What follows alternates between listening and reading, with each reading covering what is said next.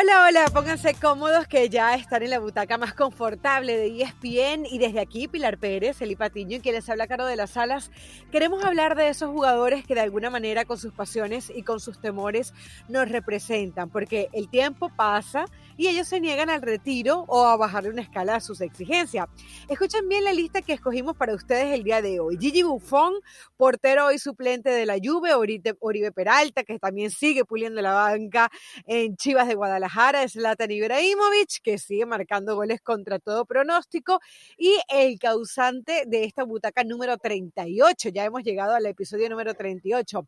Marcelo, después de ver su actuación, eh, que dejó mucho que desear en aquel último partido del Real Madrid por la Liga ante el Valencia, donde el equipo madrileño se fue goleado. Para este programa especial de hoy, no conseguimos una mejor voz que fuera la de El Conejo Pérez. ¿Qué más representación que la de este exportero que hoy nos acompaña en la butaca y que creo que va a ser una voz autorizadísima para hablarnos de ese famoso retiro, Eli Pili. ¿Cómo estás, Caro Pilar? Qué gusto poder saludar a toda la gente que se pongan cómodos en la butaca, porque bien lo dices, tenemos invitado de lujo y no sé por qué me dio la impresión que cuando volvimos a revivir esa palabra de retiro, inclusive hasta el Conejo Pérez volvió a sufrir, porque es una palabra que ningún jugador quiere escuchar, que el arquero, por más que sean los que más tiempo están dentro del terreno de juego en cuanto a edad, se niega a decir hasta aquí, cuelgo los guantes, lo mismo el futbolista, y de pronto se aferrando. ¿A cuántos de ellos no le ha pasado que antes de retirarse el mismo fútbol lo retira? No es una decisión sencilla. Y de este tema comenzamos hablando con Oscar el Conejo Pérez, 26 años de carrera, y nos dice cómo el jugador se puede dar cuenta cuando ya no más tiene que retirarse. Hola, ¿qué tal? Caro, Pili, Eli. Soy el Conejo Pérez y quiero mandarles un abrazo, un saludo y también a los, a los amigos del podcast de la Butaca ESPN. ¿Cómo sabe el jugador cuando ha llegado el momento de retirarse? Bueno, este, eh, para mí yo me siento muy afortunado porque pude alargar durante muchos años mi carrera, 26 años, increíbles de mi vida y, y bueno, yo lo empecé a notar porque de repente me costaba ya el, el, el recuperarme, me llevaba más, o sea, me llevaba más tiempo el, poderme recuperar después de un, trabajo fuerte, después de, una semana intensa. Obviamente tenía que dosificar mucho para poder este, llegar bien al partido. Y después de ahí, eh, obviamente algunos dolorcitos con los que pues te vas acostumbrando a jugar, te vas acostumbrando a vivir con ellos.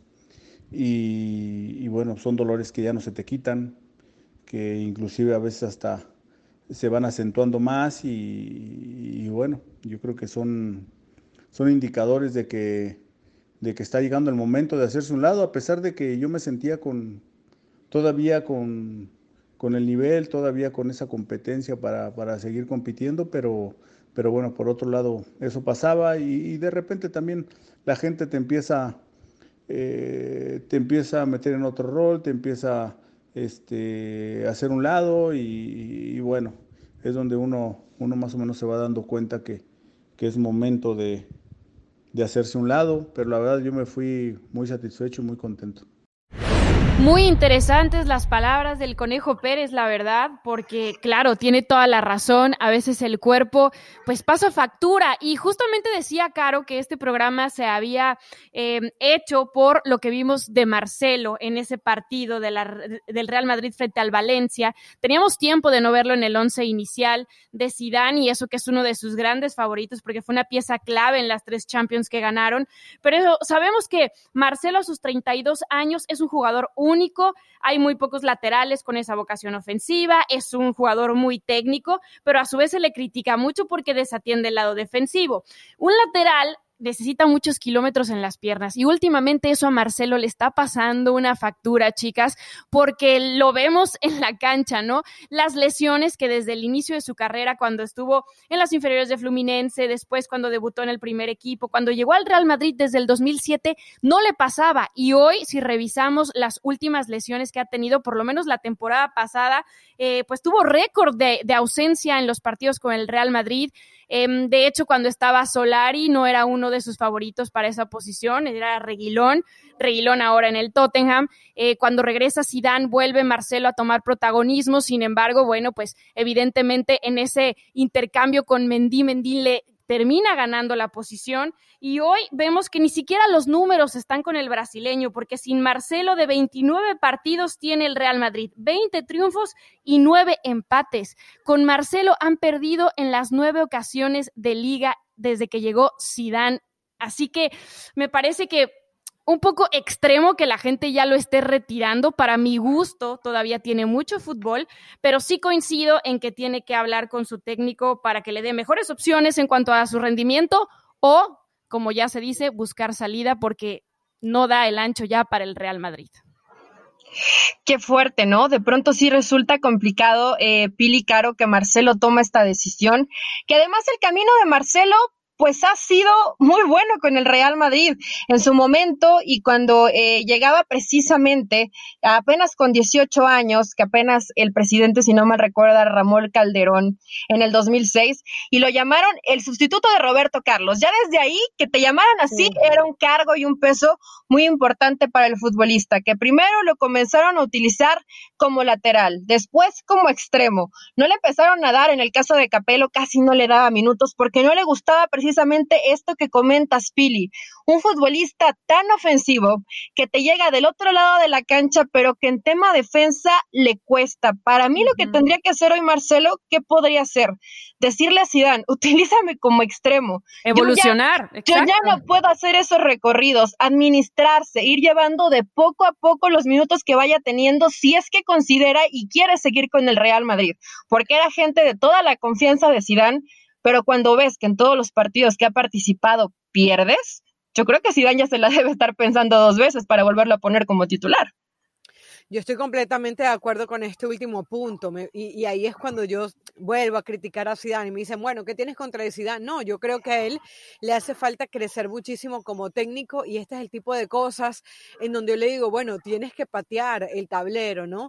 Eh, fíjense que, por ejemplo, un hombre como Dani Alves, que fue una institución por el lateral derecho en la selección brasilera y también en el Barcelona, hoy está jugando en el Sao Paulo y él está jugando como 10. Él está jugando en esa posición y así de alguna manera ha alargado su carrera futbolística. Entonces, ¿por qué no pensar en eso eh, con Marcelo? Ahora bien, independientemente de lo que decida o no decida hacer Zidane, yo creo que estábamos hablando, Marcelo es un jugador de apenas 32 años, tal vez buscar un equipo en donde se pueda reacomodar, pero yo le veo vida futbolística, que sí, que queda expuesto por ese lado, está bien, pero no, no lo podemos retirar. Creo que le bajaría un escalón a esa exigencia de estar en el Real Madrid, porque en el Real Madrid es full presión todo el tiempo, es ganar o ganar, es eh, todos los partidos tienen que ser absolutamente buenos, no alcanzas como a, a vivir ese momento de transición y tal vez ni siquiera el equipo vaya a poder tener la paciencia para esperarlo. Pero eh, creo que lo de Marcelo, no para hablar del retiro, pero sí para bajarle un nivel a la exigencia que hoy tiene. Y no sería el primer futbolista, como ya mencionabas, Caro, que evoluciona dentro de su, de su posición. Y creo que Marcelo todavía tiene mucho fútbol y cuando hablamos de esa exigencia del Real Madrid, también es lo mismo con las lesiones, por querer volver, por querer mantenerte, lo hemos visto, si no es la espalda es el aductor, si no es el aductor es la pantorrilla. O sea, realmente yo creo que Zidane se da cuenta de esto, sin embargo, sigue siendo un hombre de su gran confianza porque además Marcelo tiene un peso en el vestidor, tiene un peso en el equipo, no por nada llegó ahí en el 2007, o sea, lleva muchísimas temporadas, es uno de los hombres que mejor viste esa playera blanca, pero sí, sí creo que ha llegado el momento de sentarse, hablarlo y bueno, ya hemos escuchado en varios mercados la opción de que el Madrid quiere ver hacia dónde se va Marcelo, ¿no? Qué fuerte, qué fuerte que de pronto es así y el jugador también lo tiene que entender, ¿no? Dentro de la charla que tenemos con Oscar Pérez, eh, él nos dice precisamente que se vuelve molesto, se vuelve cansado cuando te están diciendo constantemente, es que se tiene que retirar, es que ya está viejo, es que ya no le da, es que ya no le alcanza. Entonces, ¿qué hace ahí el, futbolista? ¿Qué puede hacer Marcelo si de pronto Zidane le dice, ¿sabes qué? Eras en mi confianza, eh, estimo porque creo que además hay una buena relación más allá del terreno de juego, pero el fútbol ya no te da y también chicas hay que reconocerlo, la exigencia en el Madrid es otra, no es lo mismo que estés en cualquier otro equipo a que estés en un Madrid, a que estés en un Barcelona, a que estés en un City, en un United, en una Juve, en equipos top dentro de sus ligas donde evidentemente los requerimientos son, son de altísimo nivel y yo creo que hoy a Marcelo, si lo sigues utilizando como lateral, ya no le da. Y las opciones que les iba a comentar es justamente que vuelva Reguilón. Se habla mucho de David Alaba, que David Alaba ahorita es el más codiciado del mundo porque evidentemente es un jugadorazo y te termina su contrato ya. Y Angeliño, que es em, un jugador del City cedido a Leipzig, que también le vendría bien al Real Madrid. Así que em, no le veo mucho Marcelo para rato en la casa merengue, pero vamos a ver qué pasa de eso, a que se retire, sinceramente no estoy de acuerdo. Bueno, y justamente en esa lista de jugadores que deben entender que ya el equipo está para otras exigencias, entra Gianluigi Buffon, el Gigi Buffon. Eh, creo que si tenemos que hablar de jugadores en activos que son instituciones y que realmente creo que se nos va a partir el corazón el día que se vaya, ese es justamente el portero de la selección italiana y de la Juve. Sí, sabemos que jugó en el Parma, sí, sabemos que estuvo en el PSG, pero yo creo que eh, eh, Gianluigi Buffon es prácticamente el escudo de la Juve, ¿no? Eh, es como que una cosa va integrada de la otra. Yo me acuerdo que una de las imágenes eh, que me pareció tan fuertes eh, de verlo, cómo estaba identificado cuando la gente podía ir a los estadios en aquel lejano mundo que una vez conocimos. Recuerdo que estaba celebrando la Juve un campeonato y salieron todos y aplaudían a todos los, los jugadores de, de, los equipos.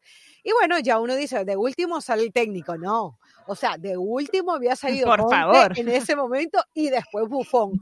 Cuando salió Bufón, ese estadio se quería caer, eso era un espectáculo, o sea, la emotividad con el que el hincha de la Juve, yo creo que en general de Italia, eh, viven cada presencia de Bufón es increíble. Y creo que él obviamente lo ha entendido, pero se le hace tan difícil, pero tan difícil salirse de ese puesto que él mismo ha aceptado que no va a ser titular y se ha quedado para partidos de Copa, estuvo en algunos partidos este, como, como suplente en la Serie A, un hombre que lo ha ganado todo, que ha ganado 10 escudetos con la Juve. Le falta la Champions, no todo, todo. Le falta. Bueno, de, hecho, de eh hecho, yo creo que ese es uno de los motivos por los que realmente Gigi se sigue aferrando a seguir en las canchas, sinceramente, porque cuando regresó del París a la Juve, todo el mundo decía, bueno, está volviendo para decir adiós pero aún así no ha pasado, ¿no? Y tenía la asignatura pendiente justamente de ver qué pasaba en la Juve con la llegada de Cristiano Ronaldo y ver si podían conquistar esa Champions tan ansiada que le falta en su carrera y ya sabemos cómo terminó la historia. Qué difícil, a ver, cuando eres un jugador que además eres un crack, eres de lo mejor que ha dado eh, y además el fútbol italiano ya superó en cantidad de partidos, en números a Maldini. Eh, o sea, realmente lo de Gianluigi Buffon se termina siendo extraordinario. Pero ¿por qué de pronto a mí sí me entra esta pregunta, chicas? El jugador se resigna como de, ok, voy de cambio, no me importa, puedo ser eh, el futbolista que sea más gente de vestuario, que apoye al técnico para hacer grupo, que dé un consejo para el arquero que esté titular, en este caso con Gianluigi Buffon, ¿no? Entonces, sí de pronto eso me cuesta, cuando te puedes ir por todo lo alto, siendo titular, se vuelve muy complicado, ya estuvo de regreso Cristiano y él en esta primera cláusula decía, ok, yo me conformo con que juegue ocho partidos, no hay problema, si juego ocho partidos, todo lo demás no pasa absolutamente nada, yo estoy bien. Yo sé que Gianluigi le sigue dando la calidad, pero ¿por qué de pronto irte así, irte ya sin minutos, irte donde la gente te termina viendo desde la banca, tal vez por ese sueño, ¿no? De, de ganar la Champions, pero hoy Buffon pues ni siquiera sería titular. Tú sabes que yo he tratado de darle una respuesta desde el punto de vista psicológico a eso, ¿no? Y, y, me puse a pensar porque fíjate que también es en parte lo que le sucedía al conejo. Y yo creo que tiene que ver con esa resistencia que ellos desarrollan en el puesto del portero, en donde si tú te fijas en las líneas del fútbol, bueno, tienes los atacantes, los mediocampistas y los defensores, pero el único que está solito allá atrás es el portero, ¿no? Y de alguna manera, la, cuando ellos les tratan la psicología del portero, ¿De qué se trata? De que tú te pongas va rápidamente a un error y que te acostumbres a estar solo y que no importa que el mundo se está cayendo, tú siempre tienes que estar ahí. Y yo creo que de alguna manera es eso. Obviamente los protege el hecho de que el puesto del portero sea el más longevo de, dentro del fútbol, ¿no? Es el que más tiempo puedes estar porque estás menos sometido a lesiones, porque... Mm, eh, no tienes tanto desgaste de estar corriendo, pero yo creo que también es como que te haces de esa coraza que te forma el ser portero, además un porterazo, y ya luego te vale lo que digan los demás. Y creo que de eso va también lo que decía el conejo, cómo haces para resistirte al prácticamente, vamos a ponerle entre comillas, bullying que te hacen recordándote la edad y el retiro de manera constante. Vamos a escucharlo. Sí, sí, alguna vez sentí que, el tema de mi edad sí eh, si era, lo tomaban más en cuenta o lo hablaban más. Sí, sí hubo un tiempo, pero, pero te digo, a mí no, nunca me, este, me importó, yo disfrutaba, yo vivía el día a día, yo me sentía bien, así que yo, yo trataba de dar lo mejor de mí y después lo fui convirtiendo en una motivación, así que este, no hubo problema por ese lado, pero sí, en algún momento sí se hablaba más de mi edad que de lo que yo realizaba dentro de la cancha. Claro, totalmente. Y no, o sea, lo que dice el conejo le ha sucedido a cualquier cantidad de deportistas. Ahorita cuando lo escuchaba se me vino a la cabeza el mismo Roger Federer. ¿Cuántas veces no le han dicho que ya se tiene que retirar? Porque, y él está jugando en un gran nivel y además, pues tiene todas las aptitudes para seguir. Y justamente a mí me causaba mucho conflicto el saber por qué a veces los futbolistas o los deportistas en general, eh, de alguna manera se, se, niegan a tomar la decisión del retiro. Y justamente el conejo nos dice por qué a él le costó un tiempo asimilarlo y decir, ok, es el momento. La principal razón para, para no dejar de jugar, este, pues es que lo disfrutaba. Seguía, eh, yo creo que seguía manteniendo un nivel y que eso me, me motivaba a tratar de seguir jugando. Creo que entregaba buenos resultados, creo que convencía con mi trabajo y todo eso eran indicadores de que, de que podía seguir ahí. Entonces, más que, más que eso, aferrarme, creo que también yo lo estaba, yo, yo estaba demostrando que podía seguir. Así que eso era, eso era, el, el disfrutar y el vivir con mucha pasión lo que, lo que hacía y lo que me encanta que es el fútbol. Bueno, y entonces las palabras del Conejo Pérez, yo creo, chicas, que hay algún momento en donde como que nada te importa. Hace poquito cuando estaba eh, Bufón en el PSG, se vieron unas imágenes en donde él estaba fumándose un cigarrillo en el carro, ¿no? Y esas imágenes le dieron la vuelta al mundo y él hoy sigue reconociendo, dice literalmente, no, yo me he hecho unas caladitas de cigarro, ¿no? Y es un tipo que está perfecto desde el punto de vista físico. Sabemos lo mal que está visto hoy en el fútbol o en cualquier deporte, que un deportista fume su cigarrillo, pero él no, él, como que ya está por encima de todo y sabes que se va a retirar cuando él quiera. Estamos hablando de más de 27 años de carrera, un hombre que, que, comenzó desde los 17 años en aquel partido contra el Parma, que de alguna manera desafió muchos temas con respecto al portero, porque eh, un hombre de 1.92 metros, pero con todo y, lo grande que podía ser desde lo físico, también llegaba a ser ágil, de familia de atletas, con hermanas eh, que juegan al voleibol y hoy, bueno, se ha dedicado a seguir haciendo lo que le gusta. Obviamente cuando uno ve, por ejemplo, a un Netbet como parte de la directiva de esta Juve, uno entiende que el, futuro del Gianluigi Buffon va a estar eh, desde los escritorios también y, por qué no, desde la cancha, haciendo de preparador de porteros en esta Juve. Pero a quien no le ha ido muy bien, eh, por no decir bastante mal en este retiro, es a Oribe Peralta se fue del América a Chivas como el delantero traicionero, entre comillas, si se puede decir, pero qué mal han estado los números de Oribe, Eli. Se vuelve muy complicado, Caro Philip, el que de pronto ves a Oribe Peralta. Primero el cambio, ¿no? Que estabas en América, que además ya no eras titular, ya jugabas muy poco y después te vas al acérrimo rival, que son las Chivas. Ya había tenido Oribe Peralta su paso por las Chivas en, en su momento, pero fue prácticamente un paso esporádico donde solamente reforzó para un par de partidos y después terminó por salir. Oribe Peralta, eh, para la gente que no está enterada, recibe su primera oportunidad en Monarcas Morelia en el 2003 con Rubén Omar Romano, después pasa a León, que en ese momento era de la Liga de Ascenso, Pilino Sufras, ya pasaron esos momentos, después se va a Rayados, una primera etapa con Santos Laguna, donde no le costó tanto trabajo ser titular, estaba ahí Matías Bozo, en Chiapas le fue bien, en Santos Laguna en la segunda etapa es campeón, le va muy bien, se hace titular, y después de ahí llega la América del 2014 al 2019, donde también fue campeón. Pero yo lo, lo de Oribe Peralta, sí me llama la atención porque él sí se molesta, o sea, le preguntan y dice, yo quiero seguir dando, yo puedo seguir aportando desde el vestuario, eh, recién lo vimos, ¿no? Entrar un par de minutos, y bien lo dice, la inteligencia, la lectura de juego, la clase nunca se pierde, pero los años no pasan en vano.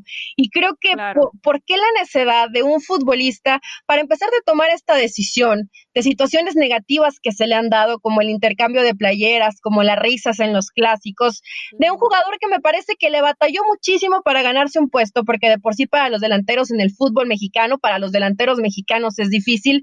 ¿Por qué irte de esta forma? Si pudiste haberte ido por todo lo alto con América, fuiste campeón, ya de a poco ibas teniendo menos minutos, pero aferrarte a un sueño con Chivas. Eras ídolo. Donde te llamaran traicionero. Y encima, dice Caro, se la pasa planchando ahí, calentando la banca porque no entra no tenía ya cabida para mí Oribe Peralta en un equipo como Chivas. ¿Por qué no dices de manera inteligente, me voy por lo alto, como un grande, con todo lo que conseguí, porque además consiguió medalla de Panamericanos y la medalla del Olímpico del 2012, que no lo olvidemos, y ya está. ¿Por qué aferrarse? Creo que Oribe sí ha tomado una mala decisión, porque hoy no nos acordamos de lo bueno, sino todo lo que se escucha hoy de Oribe es que sigue así literalmente, ¿eh? y no porque así lo haga, que está robando dinero en Chivas, porque ya no juega.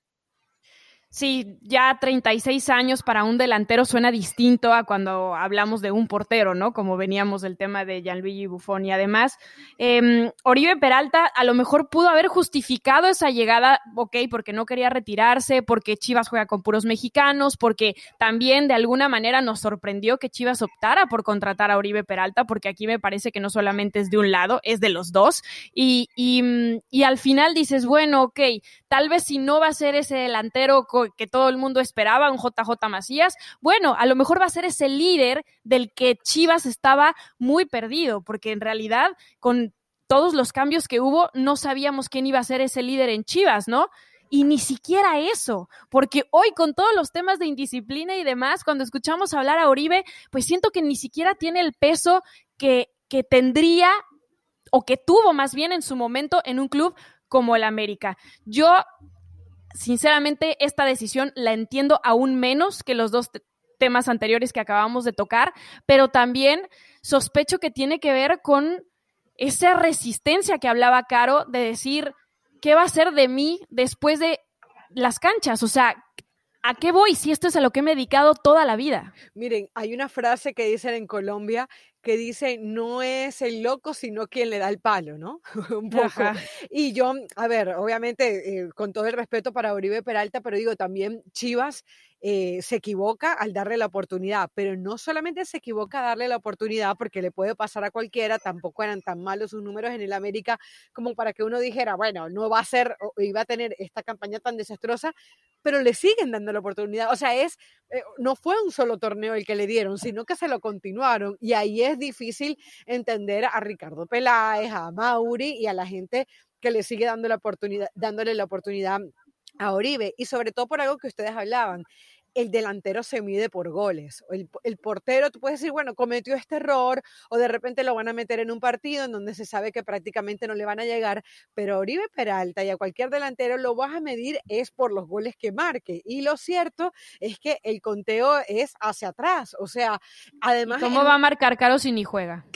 bueno, pero cuando le han dado la oportunidad, no lo ha estado. Ha jugado muy poquito. Y, y, de hecho, y de hecho, pero, pero cuando a él lo contrataron, él tuvo minutos minutos y, y muchos minutos porque además, porque además Chivas ha carecido de gol, que ha sido uno de los temas, ¿no? O sea, no es que, ah, llegó un equipo en donde está enchufado JJ Macías, donde en su momento estuvo enchufado Pulido, porque recordemos que Pulido fue eh, goleador de campeonato, pero en el último tramo, ya cuando Chivas ni siquiera estaba clasificado a la liguilla, ¿no? Entonces, eh, ahí es lo que yo digo, ¿dónde está también el amor propio del jugador? Porque yo entiendo que a un portero le cueste darse cuenta, pero a un delantero que no marca goles tiene que ser muy doloroso. Y al final, em, lo, que, lo que comentaban ustedes, se ve esa relajación y, se pone más en el ojo del huracán cuando ves que contra el América se termina el partido y no pasó nada. Hablo con mis excompañeros, no, o sea, hay que, hay que mostrar un poquito de amor propio y amor por la camiseta no la mostró, lamentablemente, Oribe Peralta. Y creo que de este tema, Oscar Pérez también nos habló. ¿Por qué hablar de la palabra retiro molesta a algunos jugadores que aún se mantienen en activo? Creo que esta le queda como anillo al dedo a Oribe Peralta. ¿Por qué hablar de la palabra retiro? Bueno, pues es, es inevitable, el tiempo no perdona. Me molestaba, al principio quizás me molestaba un poco, pero después para mí fue un reto, entre más hablaban de que si ya era momento de retirarme, para mí era un reto y me seguía preparando y seguía cuidándome y seguía dosificando y, pues yo quería primeramente demostrarme a mí mismo que todavía podía, podía entregar buenas cuentas, podía estar a un gran nivel y obviamente como consecuencia a, toda esa presión que a veces se ejerce de, cuando uno ya es grande en el fútbol y, y que empiezan a, empiezan a presionar con el retiro. Pero la verdad este, para mí no, no me incomodó, al contrario, fue una, una parte de motivación para seguir adelante. Bueno, nunca mejor explicado, pero decíamos, los delanteros se miden con goles y si hay un hombre que sabe de goles es uno, que es uno que es depredador, definitivamente. Es Latan Ibrahimovic. No sé con quién tiene un pacto. Él acaba de dar COVID y eso parece que no le importa. Eh, viene a los Estados Unidos, se cansó de marcar goles. A la postre estaba lo Latan dependiente que era este Galaxy, que hoy, bueno, de Chicharito, que ya es otro tema, pues se ha dado cuenta que, que dependían demasiado del sueco, pero, pero que, que, toma es Latan Ibrahimovic que, que, nosotros no y que, y que nos dé la receta, por favor. Por favor, a los 39 años haciendo lo que Zlatan hace, o sea, me parece una cosa espectacular. Em, prácticamente ha salido campeón de algo, de algún torneo con cada equipo en el que ha estado, excepto el Galaxy, ¿no? Pero sabemos que comenzó en las inferiores del Malmo, debutó también a los 18 años, después se fue al Ajax, estuvo en una primera instancia con la Juve, después con el Inter, el Barcelona, recuerdan a ese Zlatan en la época del Barça, después cambió al Milan, estuvo en su paso por el Paris Saint-Germain, el Manchester United, ahí es donde tiene una de las peores lesiones de su carrera, de las cuales ya vamos a hablar. Después Creíamos que el retiro estaba cerca, se iba al Galaxy, sin embargo se da cuenta que todavía tiene nivel para Europa, regresa al Milan y los tiene líderes del calcio y sigue haciendo goles al por mayor. No por nada, dentro de sus apodos está el depredador insaciable, el león sueco, el chico grande, así le decía Moe, eh, Thor le puso Pogba en el United y él mismo sabemos que se autonombra Dios. Y creo que cuando un jugador tiene el ego tan grande o una mentalidad y voluntad, hay, hay quien cree que más bien es eso, de hierro,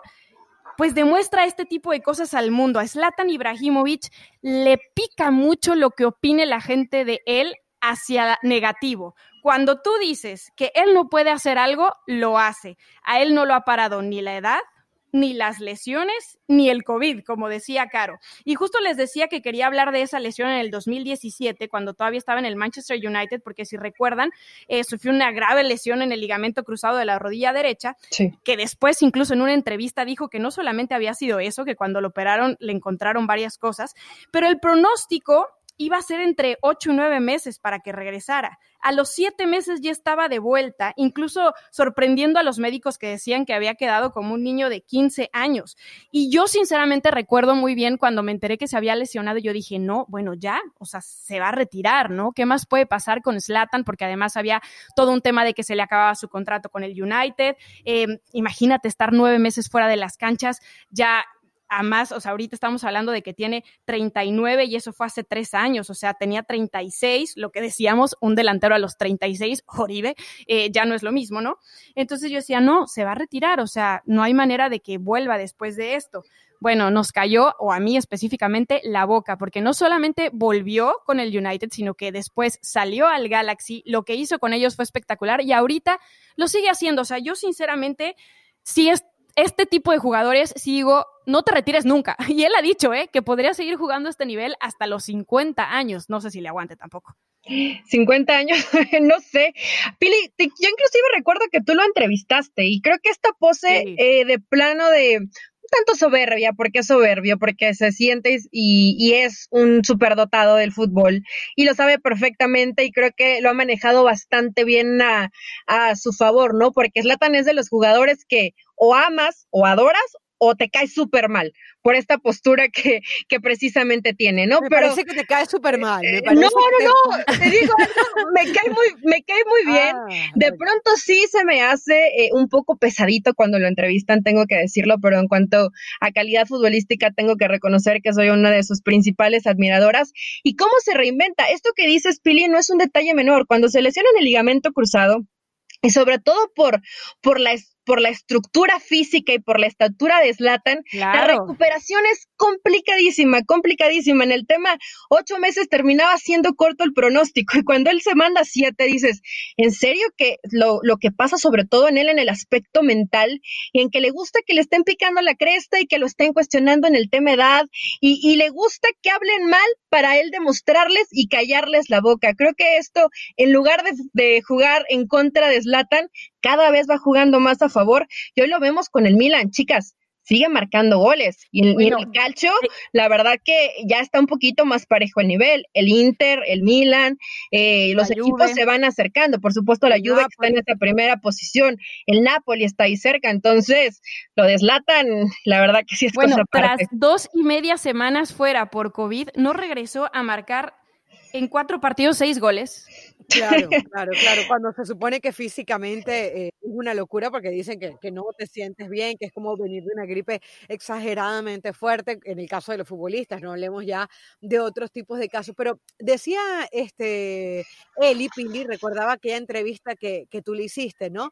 Y a mí sí me parece que al final es mucho más pose y mucho más mercadeo de lo que él es realmente, ¿no? Eh, y creo que eh, esto los ampara un poco. Hablábamos hace un por ejemplo, del tema de Gianluigi Buffon, de que ya están como por encima de todo. Tuve la oportunidad también de, entrevistar una vez a, Gigi y un tipo súper sencillo, tranquilo, que, que se toma el tiempo para responderte. O sea, al final creo que tienen los pies sobre la tierra y luego eh, es como que se vuelven impermeables y pueden llegar a decir lo que sea porque ya hay un momento en donde nada les, les afecte. Te quiero escuchar, Pili, para que, para que me des tu opinión sobre eso, porque escucha algunas de las frases eh, que ha dicho Slatan, que creo que vale la pena recordarlas hoy. Cuando, le cuando el tema sobre, el sobre Pep Guardiola, sabemos lo mal que le fue en el Barcelona, y dijo, soy un Ferrari y me conduces como un Fiat, como cuando fue las palabras que utilizó en la MLS, que él era un Ferrari, que los demás en la MLS eran un Fiat, ¿no?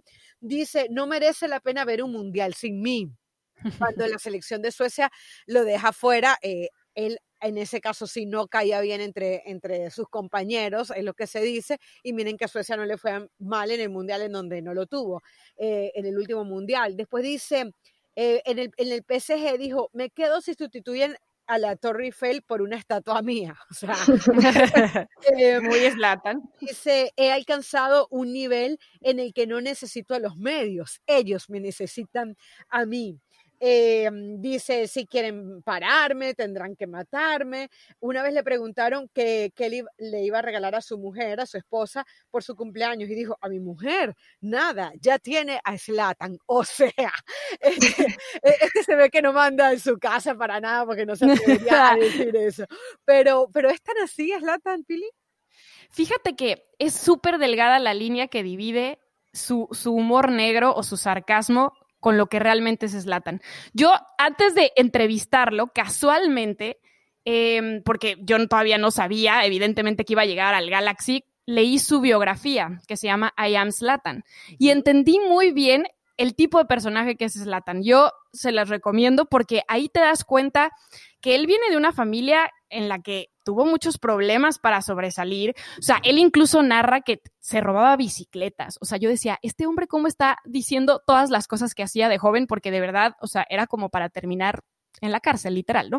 Pero bueno, él narra todas estas experiencias y se da cuenta que cuando él comienza a, a entender y a valorarse tal vez hasta un poco de más, es cuando la gente le empieza a dar el mismo valor. Entonces, hoy es Latan, ese es Latan porque él siempre ha tenido la mentalidad de yo soy el mejor. Mm. La gente me, me tiene, o sea, me va a querer, no porque me tengan que querer, sino porque yo soy el mejor. Y justamente hablabas de lo de la selección, ahorita esta semana ha sido polémico otra vez por esa derrota contra Dinamarca de dos goles a cero, y Zlatan, a través de redes sociales, compartió una fotografía con la camiseta de Suecia y un gesto así abriendo los brazos y demás, y todo el mundo dice, ¿es burla? ¿No es burla? O sea, porque Slatan siempre nos tiene dando de qué hablar, porque eh, él es así, o sea, de verdad él es así. Y cuando lo entrevisté, no te puedo decir lo que mucha gente quisiera escuchar de no, prendes la cámara y Slatan es como lo ves y la, y la apagas y no, no, Slatan es así todo el tiempo. Yo no sé si en su casa, pero por lo menos en los pasillos y con la cámara apagada, es así. Él es el mejor, él es Dios, él es el número uno. Y ahora con lo del COVID y demás, bueno, cuando la lesión de la rodilla él lo dijo, yo les dije que los leones no nos recuperamos igual que los humanos. Así es él le quedó como anillo al dedo, ¿no? Yo soy Slatan, si a mí me da COVID no me pasa nada, tú utiliza el cubrebocas, porque así era más o menos su mensaje, y que siempre lo utilizan como publicidad, y en realidad que sí termina siendo eh, sorprendente lo que hace, y cuando ves que el futbolista quiere seguir jugando y se pone como este reto, pero en realidad sigue teniendo la capacidad para competir, pues bienvenido sea, ¿no? Si es caso muy distinto o completamente diferente a lo de un Oribe Peralta, y ni siquiera es por comparar la calidad, sino porque creo que es la tan todavía le alcanza para competir y a Oribe Peralta evidentemente pues ya no le alcanza. Eh, decías tú, Pili, que nos recomendabas el libro de I am Slatan, soy Slatan, y resulta que van a sacar la película, ¿no? Así que para quienes preferimos los libros, eh, primero el libro y después la película. Y para quienes no Siempre el libro suele ser mejor. Ah, sí, sí. lo que sí dicen es que él está involucrado en eso. Y eh, es muy interesante lo que, lo que comentas de la explicación un poco, el trasfondo que hay, porque yo una vez leí una frase que había dicho Slatan, y yo no sé si será cierta o no, porque es muy fuerte, pero supuestamente cuando él se va de su casa, él le dice al, al papá, ahora te has convertido, ahora me voy, ahora tú quedas encargado como el hombre de la casa, ¿no? Le dijo eso a, a, su papá el día que se fue, o sea, fue una personalidad forjada desde, desde muy, muy pequeño. tenía problemas con su papá. Me imagino que por ahí va la cosa. Y además, eh, otra de las cosas que que creo que tenemos que puntualizar aquí es que él consciente de esto, y, decías tú ahorita sobre el resultado de, de, la selección de Suecia y cómo él aparece en las fotos, él no solamente se expresa de esa manera, sino que lo potencializa. O sea, hemos visto hacer videos muy pro de Slatan de una frase. O sea, él tiene todo fríamente calculado porque sabe que además de lo deportivo, esa herramienta desde el tipo de mercadeo también le funciona. Y al final se convierte en una máquina de hacer dinero. Totalmente. Sí, a ver, Slatan y mercadotecnia creo que podrían fundirse en una misma palabra, ¿no? Porque le encanta y lo disfruta. Y podría explicar un poco, qué bueno que nos hace este punto, Pili, porque pues evidentemente tuviste eh, esta posibilidad de, entrevistarlo y, qué bueno, porque de pronto sí te quedas con esa idea, ¿no? Que es más el personaje, el yo mientras me ven en la cancha soy así, en redes sociales me ven así, pero en realidad mi perfil es un poco más bajo, como lo hemos visto en infinidad de personajes dentro del deporte. Y en el caso de Slatan, pues yo lo veo entonces más como, como una coraza, como una forma de protegerse de las situaciones que lamentablemente le tocó sufrir más joven y que hoy agarró todo eso y lo utilizó como una arma a su favor de esta imagen medio para algunos odiosita, tal vez hasta pesada, ¿no? De sentirse más que los demás, pero que al menos él se lo ha creído tanto que en la cancha lo refleja. Exactamente. Yo, si, si, vamos a llegar así al retiro a los 39 años y los futbolistas, pues que vengan todos los Slatan que quieran venir, porque además se necesita mucho profesionalismo para llegar a ese nivel. No quiero, chicas, que despidamos esta butaca sin nombrar a un hombre que, nada, que se retira, el Loco Abreu. Ha sido tanto lo del Loco Abreu, lo, lo del uruguayo, que eh, ahora, además de los 44 años que tiene, estaba dirigiendo al Boston River de Uruguay, renunció hace un par de días y resulta que era técnico y jugador. O sea, hemos llegado al punto más alto. Qué locura, ¿no? En donde no te quieres retirar, me rehuso.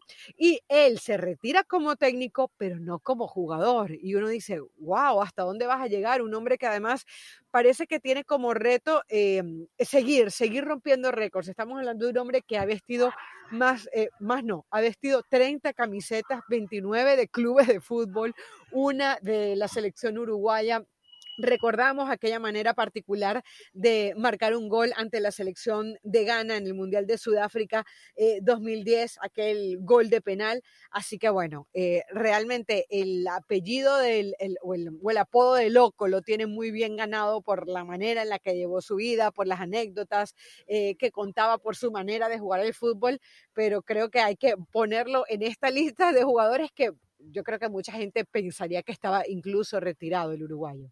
No, y además, o sea, termina cediendo ese puesto de técnico porque, pues obviamente fue muy criticado porque tomó la dirección técnica a inicios de este año y era como, es que no puede ser juez y parte, o sea, ¿en qué momento, me entiendes? Imagínate el momento de hacer la alineación, o sea, te autopones y cómo te auto-regañas o cómo te autoexiges, no sé, o sea, me parece muy loco como él, pero, pero bueno, es una de esas cosas que también no entiendo cómo los clubes permiten, sinceramente.